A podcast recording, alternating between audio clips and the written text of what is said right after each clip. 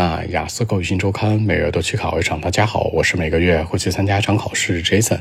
今天和大家分享讨论一下，在雅思口语考试过程当中，考官皱着眉头打断你，是不是口语只有五分的那些事儿？三个维度啊，Part One、Part Two、Part Three。第一个环节 Part One。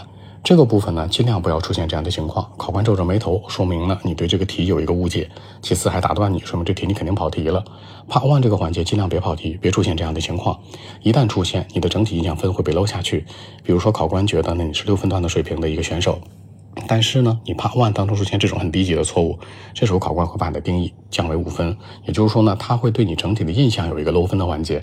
比如说呢，正常能达六分的一个水平，他印象里你是这样的学生，对不对？但是呢，你 Part One 出现了一次、两次、三次这样皱着眉头被打断的情况，很有可能你这时候跑题了，那你的整体分数段会被拉为五分，甚至五分以下。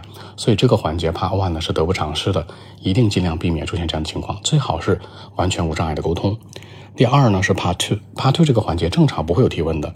那只有一种情况是你回答的时间过短，因为 Part Two 是一分钟准备两分钟陈述嘛。如果你回答时间是低于两分钟，比如说只答了一分半，考官会针对你 Part Two 里面的一些小点或者漏掉的点呢进行一个追问。这个追问的环节，如果啊你出现可能跑题啦或者没有答好，这个地方肯定会扣分的，一定要高频注意。解决方案特简单，你呢尽量说满是吧？说满两分钟或者以上就不会出现追问了。第三个环节 Pass Three，这个部分是最常见的，这个部分本身比较难，对不对？都是第三方的题。比如说空间对比呀、时间对比呀、原因分析啊、政府解决方案呢，还有个人观点呀。所以说这个环节当中呢，一旦考官出现皱着眉头和打断你的时候，这个分数肯定会被扣下去了。但大家一定要高频注意，就是如果有些题没听懂或者没听清，你就大量去提问，你去问考官，这个时候其实扣分点还是很低的，基本不太会影响分数。但如果说你呢这题没太听懂，听得模棱两可，你还正常去答，很有可能你会被漏分。尤其是这个皱着眉头是什么意思啊？就是他觉得你没听懂，打断你是实在忍不了了。所以说他打断你其实没什么，但是皱着眉头打断你很有可能。说明你跑题了，所以大家一定要高频注意啊！这三个部分当中吧，Part One 别出现这种情况，皱着眉头被打断；Part Two 也别出现；Part Three 呢，你可以出现这样的情况，但不要超过两次，尽量就是说呢，在一次之内，或者说没有是最好的。